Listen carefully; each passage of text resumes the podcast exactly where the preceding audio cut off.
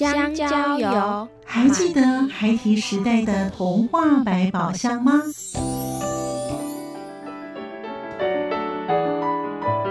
我是桂文雅，世界是一本美丽的书。我是曹俊彦，从小就喜欢画画。我的人生，我是王淑芬。当全世界都在下雨，泥泞不堪，全世界。我是王家珍，持续不断，好好的写。我是林世仁，创作儿童文学，让我找到自己生命中的阳光，可以探寻到生命中充满不可思议的兴奋。现在就跟着徐凡，我们一起施展魔法，回到时光隧道里，一起去挖掘笔尖上孩提的奇幻之旅吧。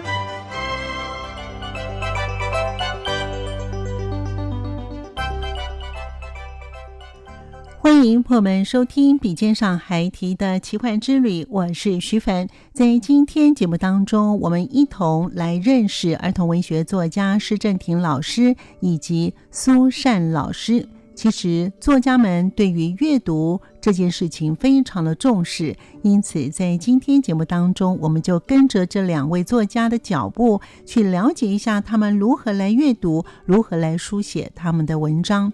在今天，我看到一则新闻，在所有的家教当中，原来作文老师的时薪目前是最高的。所以，您对写作有兴趣的话，不要放弃。我们今天就听听儿童文学作家们如何来书写文章。欢迎收听作家私房话。我是施正廷。其实，我个人觉得哈，这个行业应该是。会继续发展。我是苏珊，基本上我的创作就是共通的，在生活里面观察、思考。声音印象馆单元，图像的思考应该是未来的年轻人他很重要的一种想象的方式啊。那你的灵感到底怎么来的啊？虽然老师刚才有讲说你周遭的生活，哎，可是你写 六十几本，总会写完呢、啊。那些灵感怎么来呢？呃，我这个这个问题哈、哦，也常常我们在学校教创作的时候啊，哦、也总有人会问啊，哈，哎呀，是灵感从哪里来？我其实还是很主张要从生活里面来。所以第一点呢，你要很认真的生活。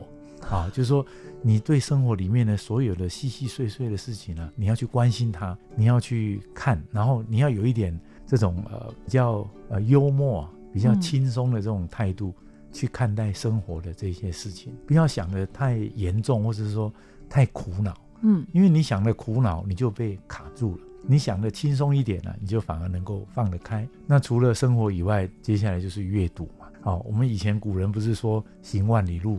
读万卷书吗？对，行万里路当然很好啊，可是很贵啊，对不对？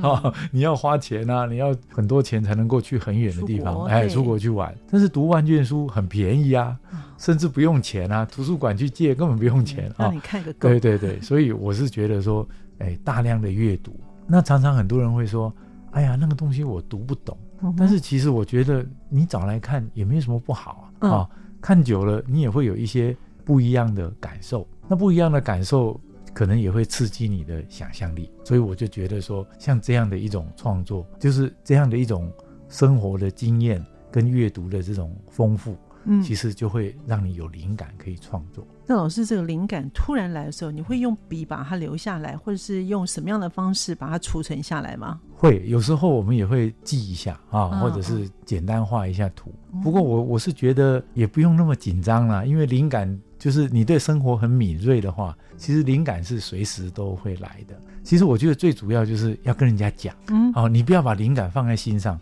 放在心上转身你就忘了。啊，你要跟人家讲的话，人家给你的反馈。其实会让你的灵感更增强。我我举个例子哈，举个例子，我有一次啊看一本经济学的书。哦，经济学，经济学哈，然后这跟我们设计其实相差很远，对。对。这是一个香港的经济学家哈，叫张五常啊，弓长张，一二三四五的五，然后常侍的常啊，张五常教授呢，嗯、他写了一本这个经济学的书，里面呢、啊、有一篇文章叫做“养鱼于千里之外”，嗯，就是把鱼啊养在一千里之外哈、哦。他讲的是什么事呢？他说啊，他有一次啊到这个北美洲去做这个客座教授啊，嗯、因为他是一个经济学教授嘛，对，香港，然后就被请到这个。加拿大去做客座教授，然后在做这个客座教授的时候呢，就有一个住的地方，然后有个小院子，那院子里面就有一个池子，那这个池子的水呢，是从旁边一条小河引进来，然后再流出去，所以他住的地方有个小池子。有一天早上啊，他起来这个池子旁边啊做做早操的时候啊，哦，发现这个池子里啊有一条鲑鱼。啊，香港人叫三文鱼嘛，啊，三梦啊，这个鲑鱼，他想说奇怪，我池子怎么会有鲑鱼呢？后来他弄清楚了，原来这个这个鱼啊要回家，对不对？我们都知道鲑鱼是海里面长大以后要回到河里面去生蛋嘛，哈，是，他要回家的时候，可能沿着河游啊游啊，就绕到他这个对岔路这个池子里面来了，哈，这就让他想起一个想法，就是说，如果我在池子里面养鱼。把它养大了以后呢，然后把它放到河里，然后让它游到海里。过了几年之后，它就游回来。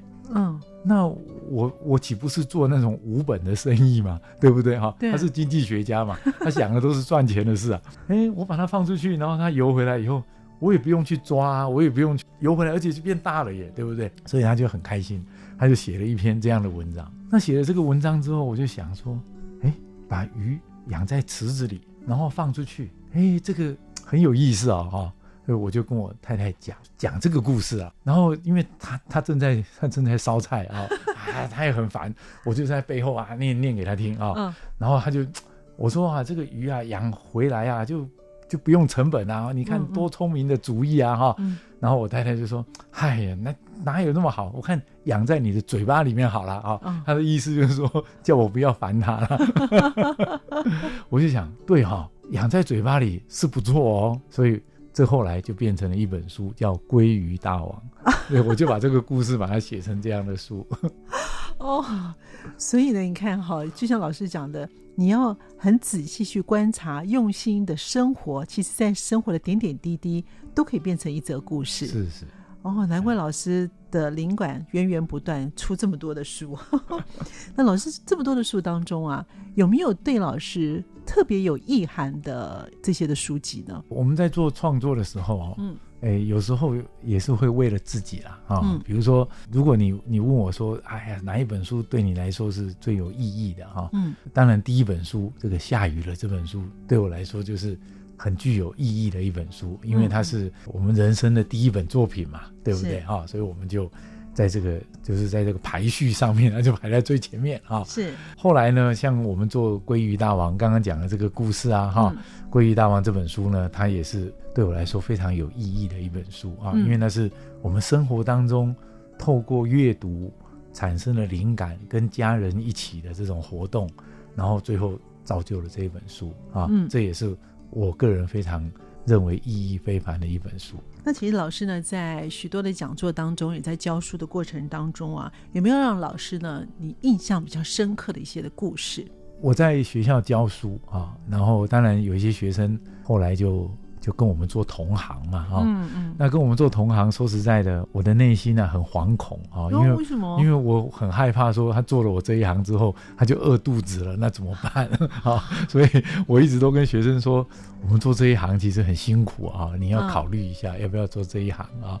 不过还是有学生觉得说他有很多的想法，他一定要把它创作出来啊。所以呃，我们教书二十几年，也有几个学生。做的这一行，当他们有作品之后啊，他们其实就会呃送给我一本，是啊，那送给我一本书的时候，他会在上面写一句话，他说：“嗯、我很高兴跟老师做同样的工作。”这对我来说真是最好的礼物了，对不对啊？嗯、他可以做这一行，然后他又很高兴可以跟我做同行，嗯，那我就觉得说，哎呀，真是我我教书应该没有教错才对了。嗯，让学生呢找到他们自己要的方向哈。其实对这个写作的工作一定要有兴趣才可以啊。那我也很好奇，老师呢，虽然您说你在家里写作，可是你怎么安排呢？因为老师这样看起来，你的生活也很丰富哎哈。还可以呢，去看看外面，还可以看阅读别的书籍。你看，连经济学书籍老师都阅读了哈，所以老师阅读的范围非常广泛。那平常你怎么来安排你的写作时间呢？是这样哈，我们在呃在家里头工作，常常有人有一种呃错误的印象啊，总觉得说，哎呀。你应该睡到自然醒啊，嗯嗯嗯、爱做到什么时候就做到什么时候啊！哈对，那因为我我是在家里头工作很多年，所以我知道说其实是不可以这样子。你在家里头做创作的人，你其实要比任何人都要有规律，因为唯有有规律的生活，一直往前走，一直往前走，每一天做一点，每一天做一点，你才能够累积出东西来。你绝对不可能说。我今天晚上不睡觉，明天晚上也不睡，三天不睡，我拼出一个什么东西来？那种东西是很难的，好，要慢慢累积，慢慢累积。所以我一般的生活就是很正常啊，我就一大早就起来，然后就开始整理整理，以后我就可以创作。中午呢，稍微吃个午饭休息一下，我又可以创作。然后到了晚上呢，整理整理，我又创作。我基本上把一天分三段了，就是早早上、下午跟晚上。那每一段大概都有。两三个钟头，两三个钟头可以做一点工作，啊、嗯哦，那其他的时间我们就比较弹性嘛，啊、哦，做做。嗯、其实对我来说，做家事反而是最好的休息。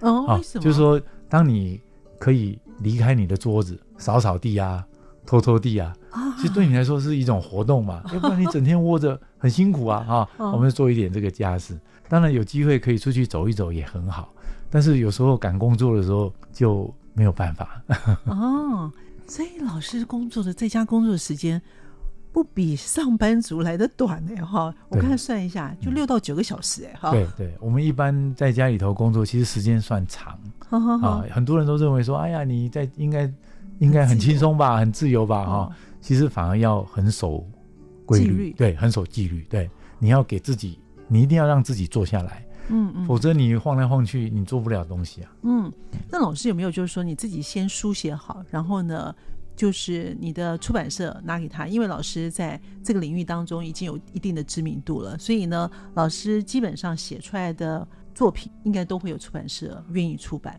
所以老师就是按照你自己的方式写完之后，你就问：哎，这本我最近完成这本书，你们要不要出？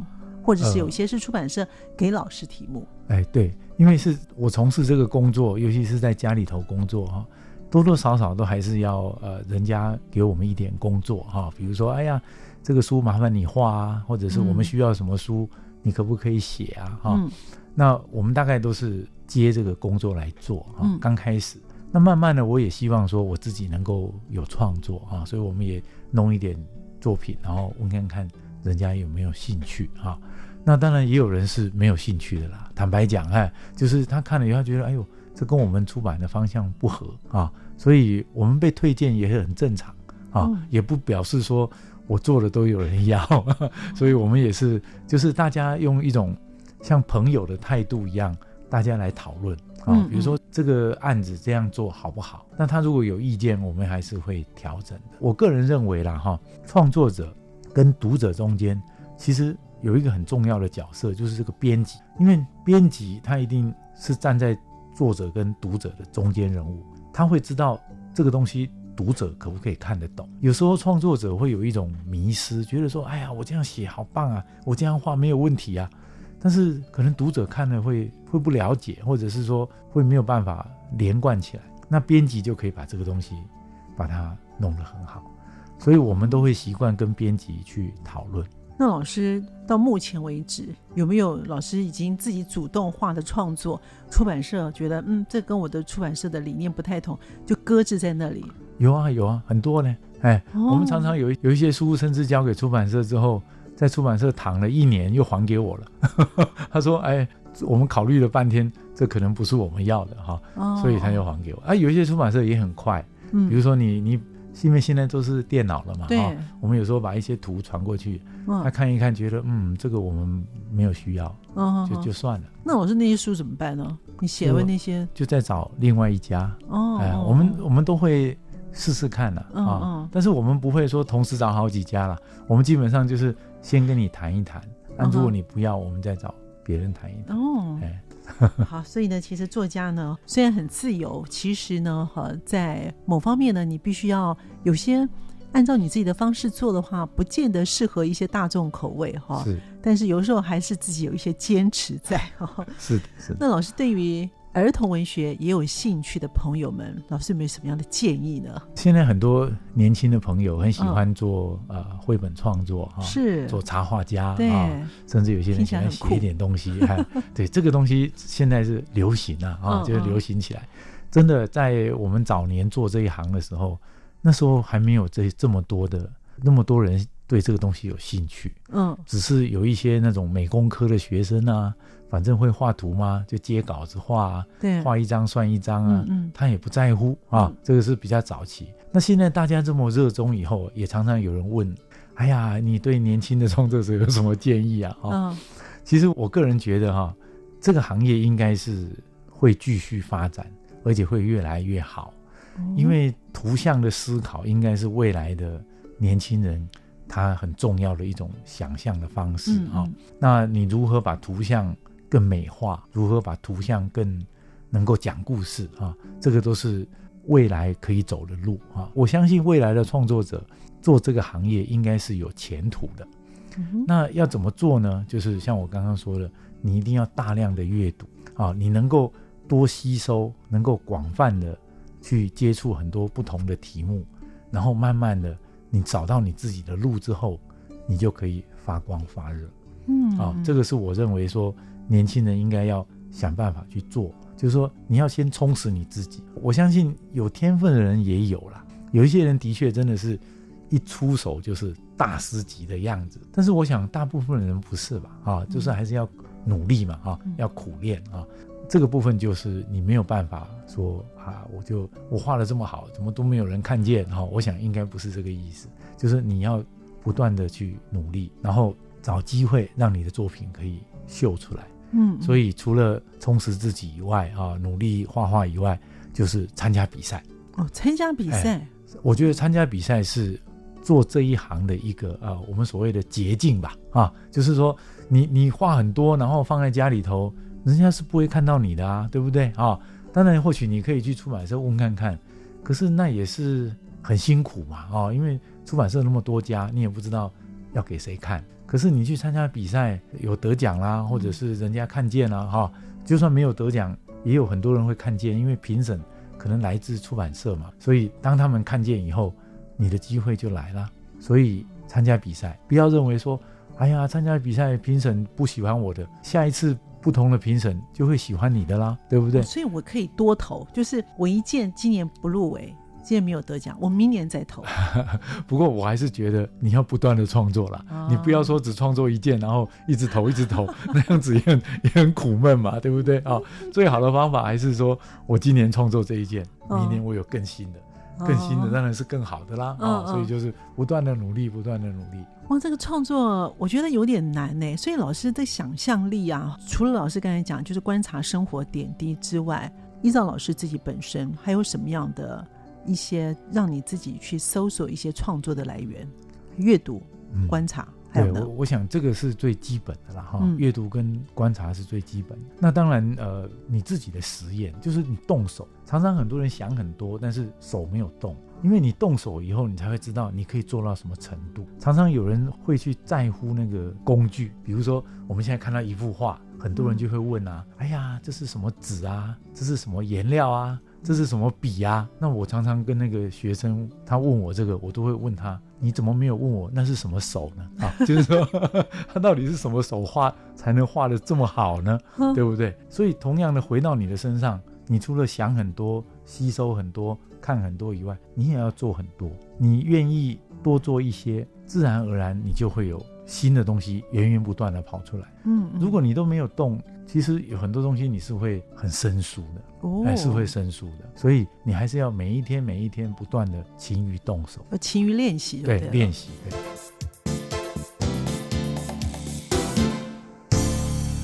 儿童文学作家苏善老师，他的灵感来源以及他的诗的写作的方法是什么呢？我们来听听看。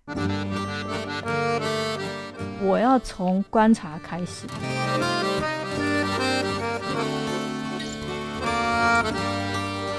其实就是生活里面有很多刺激在那里，后来你才会想到说啊，原来它可以用在这里，或者是说现在在回想的时候就想说啊，原来是从那个时候开始的。嗯，所以其实这个生活里面的议题是一直在变化，它其实是一个有机的生命体。在我的创作里面啊，生活可能是根据我的视听生活跟真实经验，甚至是听来的、读来的，就是有一个 mix，就是会。一起融合，那等到哪一天它产出，可能是一首诗，可能是一个童话，也可能是一个小说，都好。那老师呢？现在小朋友如果也试着想要自己写写童诗的话呢，他们要怎么样来储存他们对于写作的这种能力呢？我这一本新的叫《蚂蚁路》，嗯，我就会跟小朋友分享到一个概念，叫做观察诗。日记、嗯、常常哦，我我有时候到校园里面就觉得，哎，那小朋友，你不要硬是说，那我们一定要怎么写，我们来仿作好不好？就是我一篇诗给你，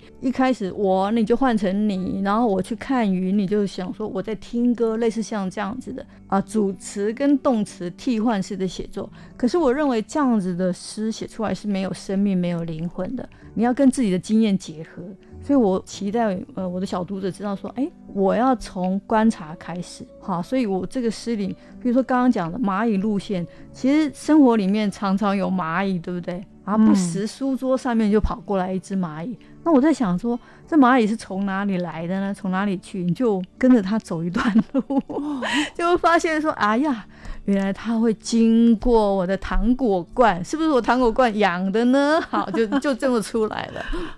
对，所以呃，基本上从观察开始。嗯、那至于文句，或者是说你有没有诗意，先就不用管太多。嗯、你可能一两句、两三句，到之后你把它累积下来，你发现说，哎，会不会我这一个礼拜的观察，比如说每天都是两句。可是你把它放在一起看的时候，它就会变成一个主题。嗯，然后呢，两句两句，七天也许十四句，对不对？嗯，那我们可不可以来删一下，或者再补一下？这就是普罗米修斯的概念了。哈，嗯，如果你觉得这句话嗯多余，就把它删掉。那如果还要再讲一点什么，再把它补一句、补一段都可以。所以基本上我的创作就是共通的，在生活里面观察、思考。好，然后思考之后发现说，哎、嗯，这个可以用就用，不能用就删掉。嗯、就像老师刚才提到的，哈，就是呢，蚂蚁路线的同善的同诗集，这是最新的老师的作品啊，诗、嗯、集啊。那在这本书当中，老师都是以蚂蚁为主述，嗯、那希望带给一些他们有什么样的一个观念，或是你想阐述的一些的思绪是什么呢？老师？那蚂蚁路线其实它有三个部分，一个是在啊公园绕一圈，那有一个是西游记。那呃公园绕一圈主要是场景是公园。那《西游记》是一条河的生态，嗯，然后蚂蚁路线可能就是在你家的生活状况，嗯，所以基本上它就是有不同的场景变化来的。那你看一条河，它从哪里开始流？然后公园，即便我每天走公园，可是你会发现公园的景致跟公园出现的人都不太一样。嗯，一样，我就回到我的观察的那个、嗯、开始。比如说，你在这边坐个十分钟，你发现说啊，有一个人也在跟你一样对望十分钟，嗯、那个人在干嘛呢？你就可以把它稍微描写一下，嗯、或者是说，你已经转了好几圈之后，诶，那个人还在原处了，为什么呢？那其实就是你看到的一个人，然后一个场景，你去想象发生什么事，他之前跟之后碰到了什么事情，就是一这样的一个开始而已。嗯，那一样啊，你可以一开始写两句啊，然后写两三句啊，然后甚至到最后，你可能一个月累积下来，嗯，你就觉得嗯，这样会蛮可观的。这样其实就是一个小单元的一个一个诗了。那你如果把它裁剪成分行的或分段的，它就是一个诗篇。如果你要再加上一个人物，你可以说我啊，或者是说啊某某人取一个人物小名。嗯之类的哈，嗯、那你就会发现啊，原来它可以串成一篇故事，大部分都是这样来的吧？由小，然后再累积，再变大一点，篇幅大一点，它就是一个小说了。那老师，这些灵感是拿本子赶快记下来，还是记在你自己的脑袋里面？记在我脑袋里。哇！现在呢？现在有手机可以录音，也可以写那个备忘录。哦，对，现在比较方便，记下来就是了。哈，那最后是不是可以请老师呢，为我们的朋友们呢来选几首老师您的作品呢，为我们朗诵一下呢？好啊，呃，要练几首呢？呃，两首，两首是。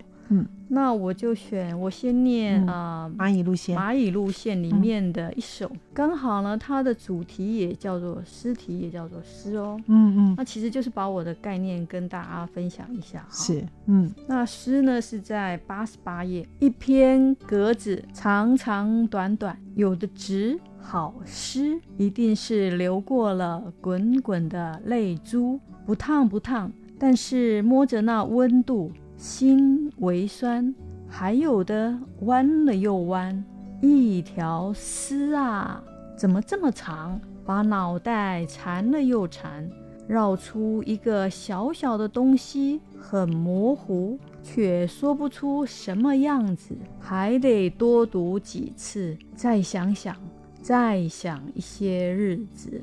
那这一首就是，其实真的是直接讲到诗的部分了哈。嗯，你怎么样形成的，然后你的感觉放进去了，但是到最后你可能要裁剪啊，嗯、这个文字删一删，那它就是一一个诗了。嗯嗯，但是你在读诗的时候怎么办？你可能我刚刚念一遍，你好像读懂了，听懂了，嗯、可是又有些地方不太了解，嗯、所以怎么办？对，再多读几次。所以最后面想说，嗯，你还要多读几次。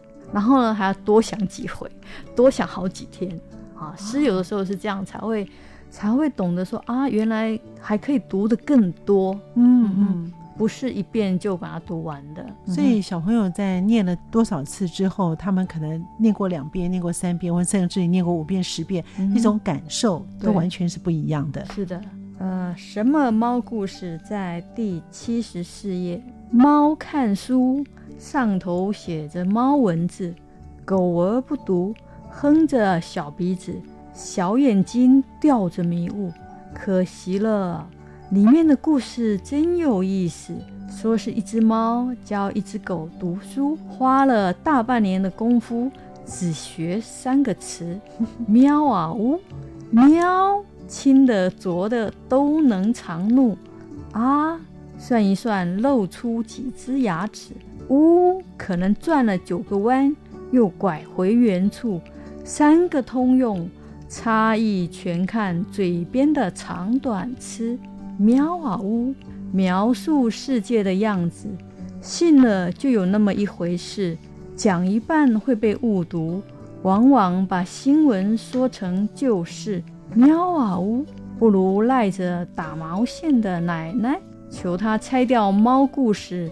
改编狗儿的诗，所以其实我觉得童诗，嗯，童诗其实我觉得写起来真的不容易哈，因为它的字句不多，嗯、然后呢，这些字呢要让小朋友看得懂，看得懂之外呢，还要有意境跟图像在里头。嗯、那老师在写诗的时候有没有那个押韵？有，我我比较喜欢押韵，因为我就是自己在念的时候，嗯。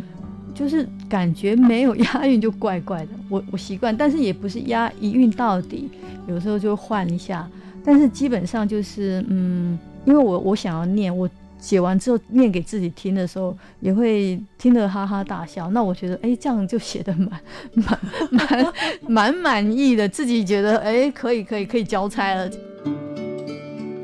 大量阅读对于儿童文学作家们的建议都是如此。所以，我们必须要好好的阅读书籍，才能够写出好的文章。感谢您的收听，我们下次见。